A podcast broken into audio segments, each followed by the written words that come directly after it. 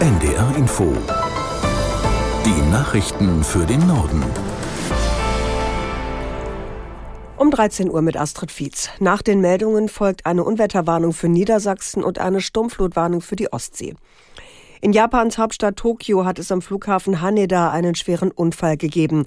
Eine Passagiermaschine stieß mit einem Kleinflugzeug zusammen. Aus Hamburg, Bernd Muschborowska. Das Flugzeug vom Typ Airbus 350 der Fluggesellschaft Japan Airlines war kurz nach der Landung in Brand geraten und brannte kurz darauf lichterloh.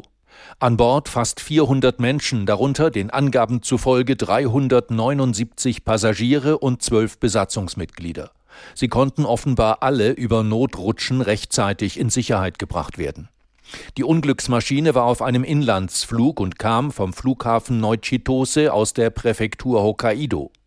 Japanischen Medienberichten zufolge stieß der Airbus nach der Landung mit einem auf dem Rollfeld stehenden Flugzeug der japanischen Küstenwache zusammen.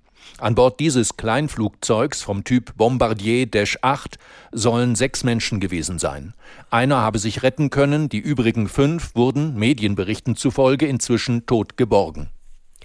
Die Lage in den Hochwassergebieten Niedersachsen könnte sich wieder zuspitzen. Seit der Nacht regnet es beinahe ununterbrochen. Der Dauerregen könnte dafür sorgen, dass die Pegelstände nochmal ansteigen. Aus der NDR Nachrichtenredaktion Felix Tenbaum. Feuerwehren und das THW sind weiter unermüdlich dabei, die vielen aufgeweichten Deiche entlang der Flüsse zu stabilisieren. Laut Niedersachsens Innenministerin Behrens helfen dabei auch die Bundespolizei und die Bundeswehr. Sogar aus Frankreich sind Hilfskräfte angefordert worden, sagte sie auf NDR Info.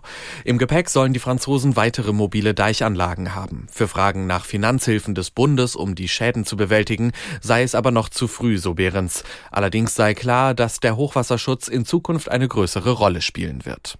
Der Dauerregen, der jetzt eingesetzt hat, könnte die Lage vor allem an der Hunte, der Hase und der Ems weiter verschärfen. Israels Armee setzt seine Angriffe im Gazastreifen fort. Sie attackiert aber auch Ziele im Libanon und Syrien. Aus Tel Aviv, Björn Dake. Von dort haben radikale Gruppen in den vergangenen Tagen immer wieder Raketen auf Israel abgefeuert. Die Sorge ist groß, dass die Lage dort weiter eskaliert.